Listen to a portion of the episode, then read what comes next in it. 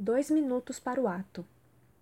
Alguém grita, as cortinas estão prontas, o público apreensivo para a peça. Um minuto. Correria sem tamanho. Todos se posicionam. O ato vai começar. O frio na barriga, o calafrio que percorre o corpo.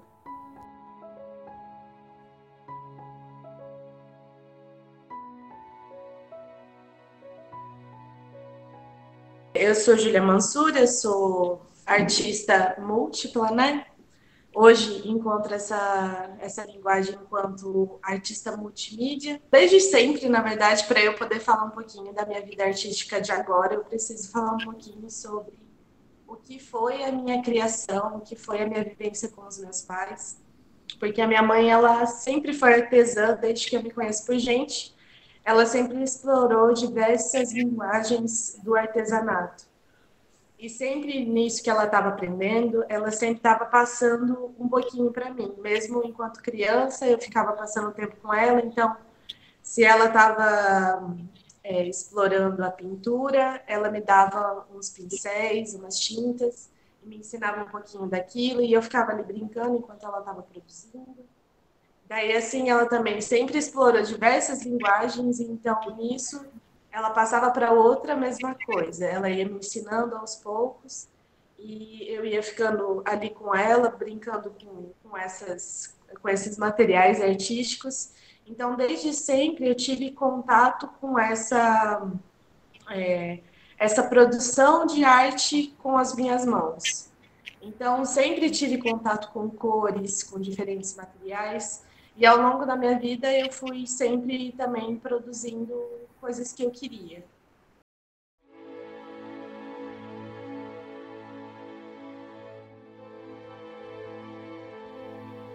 Ah, o teatro tem a magia de arrebatar o público.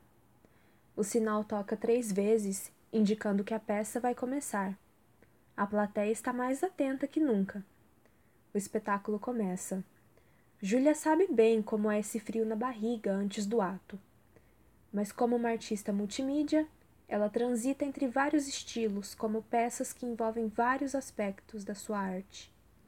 Ali apresentando e vendo as possibilidades de expressão, né? Porque eu também sempre fui muito, muito, muito tímida.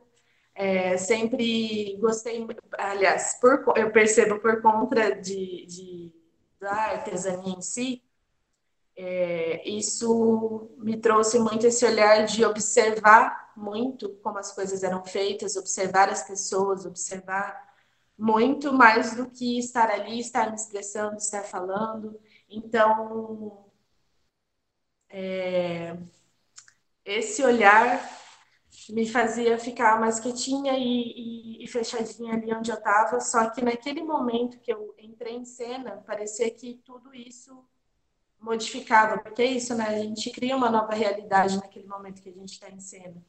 Uma nova realidade de expressão, também encontra diversas outras formas de si, né? E daí eu cheguei em casa falei, pai, o que, que eu preciso fazer para ser atriz? Eu quero ser atriz. E ele falou, você precisa fazer artes cênicas. Porque meu pai também, ele sempre foi professor, então sempre tinha esse pezinho de mandar a gente para a faculdade e, e, escolher um curso com a gente. E ele me falou sobre o curso de artes cênicas e, consequentemente, a gente estava morando em Londrina, porque eles também, quando a gente veio morar para cá, eles também já estavam pensando numa cidade onde tinha boas universidades para a gente poder né, terminar a escola e poder ir para uma faculdade de qualidade. E daí nisso eu prestei é, cênicas e eu passei. E é isso, né? É, todo esse lugar dessa criança tímida, de que tinha muita dificuldade para se expressar, apesar de produzir todos esses trabalhos manuais que também são uma forma de expressão, né? Como eu me coloco constituindo é, o meu mundo e o que eu quero produzir, eu passei a perceber isso no meu corpo como a partir das aulas, como o meu próprio corpo ele começava a se modificar na sua própria forma de expressão. Então foi um grande choque, na verdade, porque eu comecei a descobrir que o meu corpo fazia movimentos que eu nem sabia que eu poderia fazer.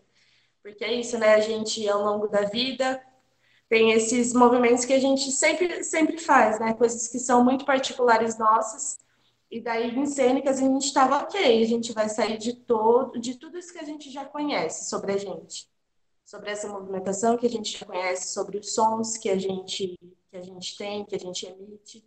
Então, eu fui descobrindo como como eu tinha muito mais potência do que eu achava que tinha, e também descobrindo os meus limites no meio disso também, né? Porque também, apesar dessa potência, a gente também vai descobrindo quais são os limites nos diferentes aspectos, né?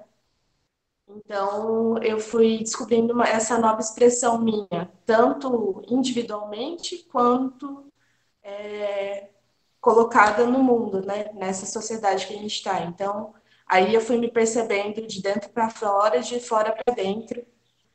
Então é meio que tudo tudo se entrelaça, sabe? Porque é isso, né? Eu sou, enquanto artista múltipla, vai ser a forma que eu vou me colocar e como todas essas coisas elas nossa, elas conversam. Tudo, tudo, tudo, tudo conversa, né? É isso, é toda essa expressão. Na verdade, eu acho que é, é isso. É mais a forma que eu consigo me colocar atualmente enquanto Júlia tanto para mim mesma de ser sincera com as coisas que eu estou sentindo, com o que, com o que eu penso, né? E também me dedicar a pesquisar para que eu para poder conhecer mais coisas e também não fechar a minha experiência, né? Porque é isso, a diversidade ela existe e a gente, né, fechando e ficando na nossa própria bolha, até bolha de existência mesmo, né? Disso de não saber o que, que você é capaz, não saber é, ou se fechar para essas coisas, né? fechar essas vivências.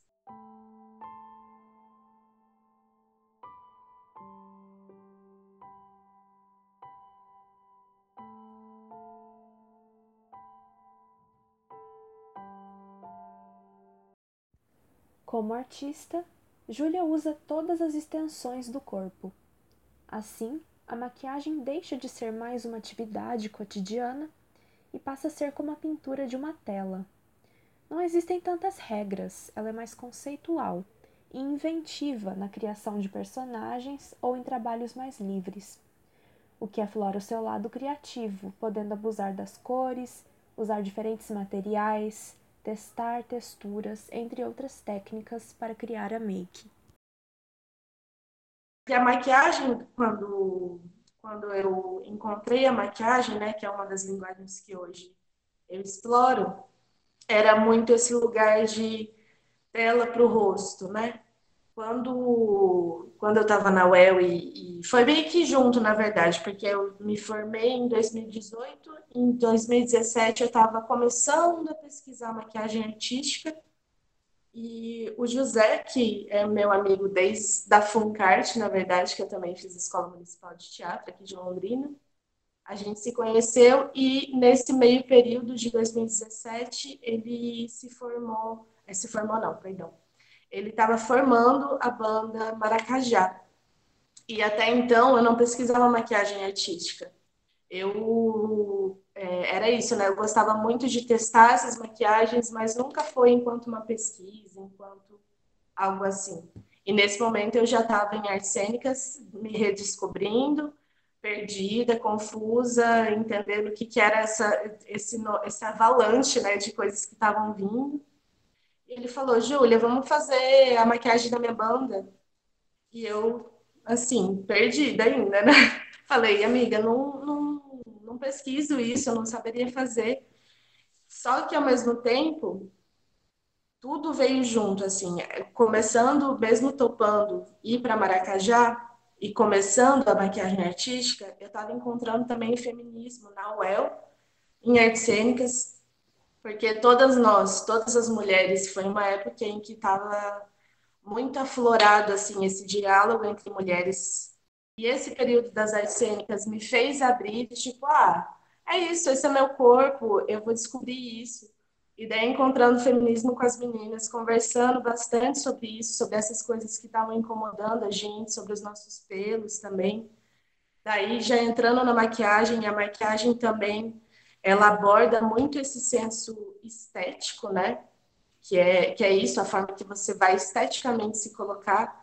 E eu comecei a misturar tudo. Eu pegava é, é isso dos pelos que cresciam em mim, começava a misturar com a maquiagem, comecei a explorar pelos dentro da maquiagem, é, essas diversas formas de corpo. E o poder de criação de Júlia vai também para além dos palcos. Ela foi uma das criadoras da Gema Coletiva, iniciativa que nasceu em 2017, quando atrizes recém-formadas no curso de artes cênicas da UEL uniram-se no intuito de criar um coletivo de artistas para produzir e potencializar o alcance de seus trabalhos e dos de outras mulheres.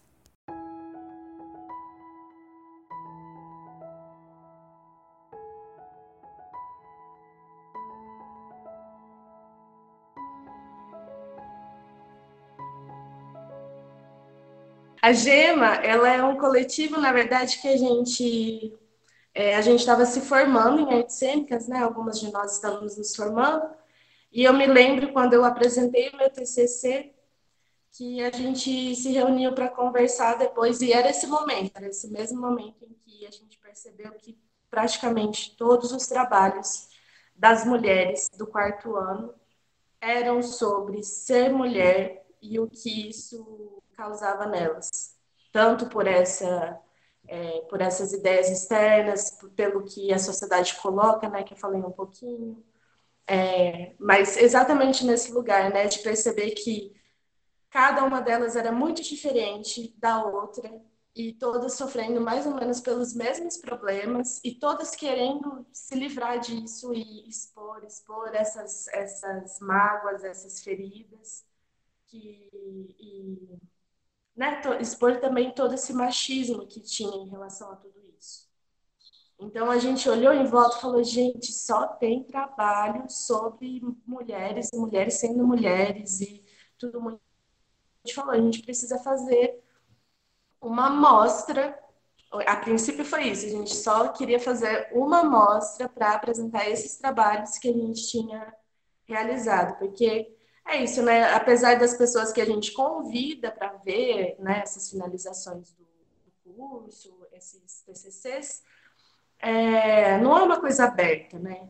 Não era uma coisa aberta. Ainda acontecia na UEL, alguns aconteciam na UEL, alguns aconteciam na DAC, mas mesmo assim era para um público reduzido, né? Mais para as pessoas do curso e tal. E a gente falou, meu, a gente precisa liberar isso para o mundo. Então foi muito esse processo de ir entendendo como como fazer, quantos dias deveria ter, como fazer uma programação. Então, foi muito a gente descobrindo como fazer essa primeira amostra. E foi muito legal a realização, assim, deu bastante gente, mais gente do que a gente estava esperando que, que fosse aparecer para ver esses trabalhos. E a gente viu que era muito potente, que era gostoso ver essas mulheres ali fazendo esse trabalho, apresentando e vendo como é, como se tornava importante para cada uma aquela vivência, sabe? De saber que, que não é só você, que tem várias outras ali, são, e várias outras procurando essa voz, procurando esse lugar de estar, de modificar, de poder, é, poder criar, poder se expressar e se expressar livremente e tudo certo, sabe? Foi muito, muito, muito gostoso. E a gente falou: ok, não tem como a gente deixar esse movimento finalizar aqui. Então a gente falou: beleza, vamos então estruturar esse coletivo, pensar em quais são os objetivos dele, o que, que a gente está querendo tendo ele. E a gente percebeu que é isso: a gente precisa dar voz para quem não tem voz.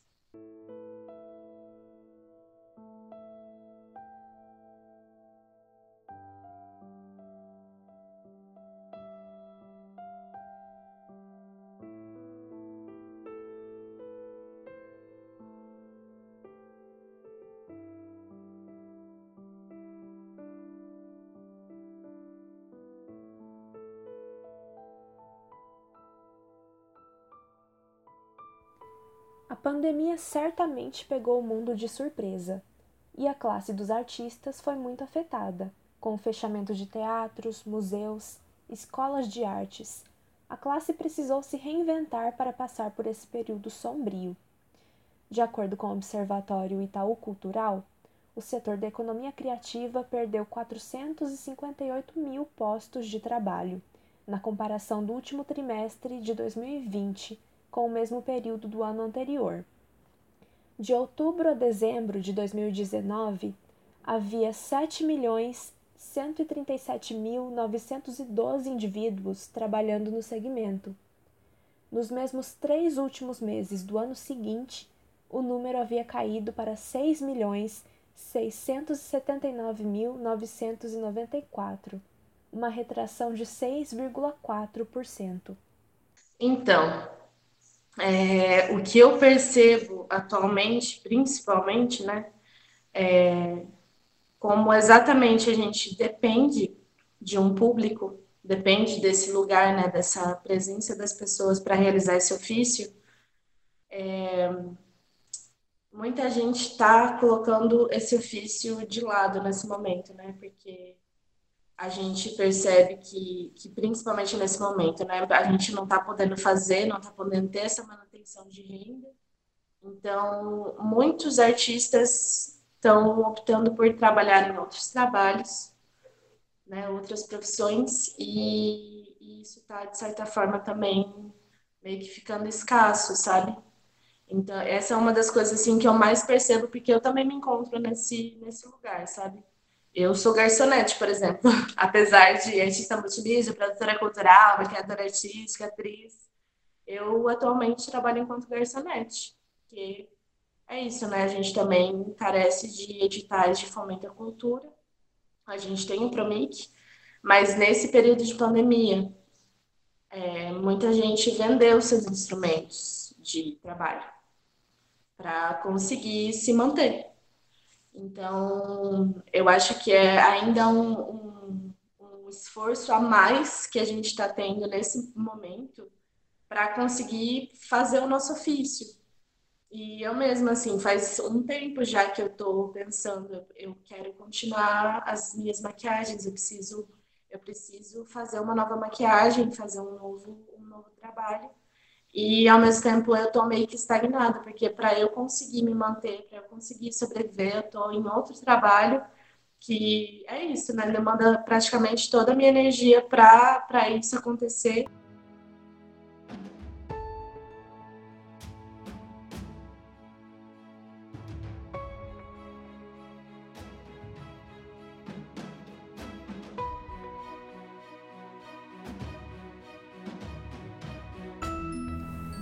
O artista tem uma sensibilidade especial para criar uma obra ou atividade.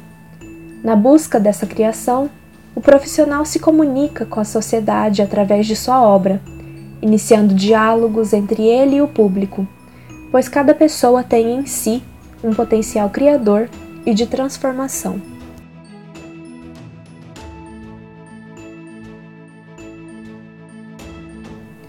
Essa produção foi realizada por Débora Mantovani e Karina Oliveira, sob supervisão da professora Mônica Panis Kazeker, pela Universidade Estadual de Londrina.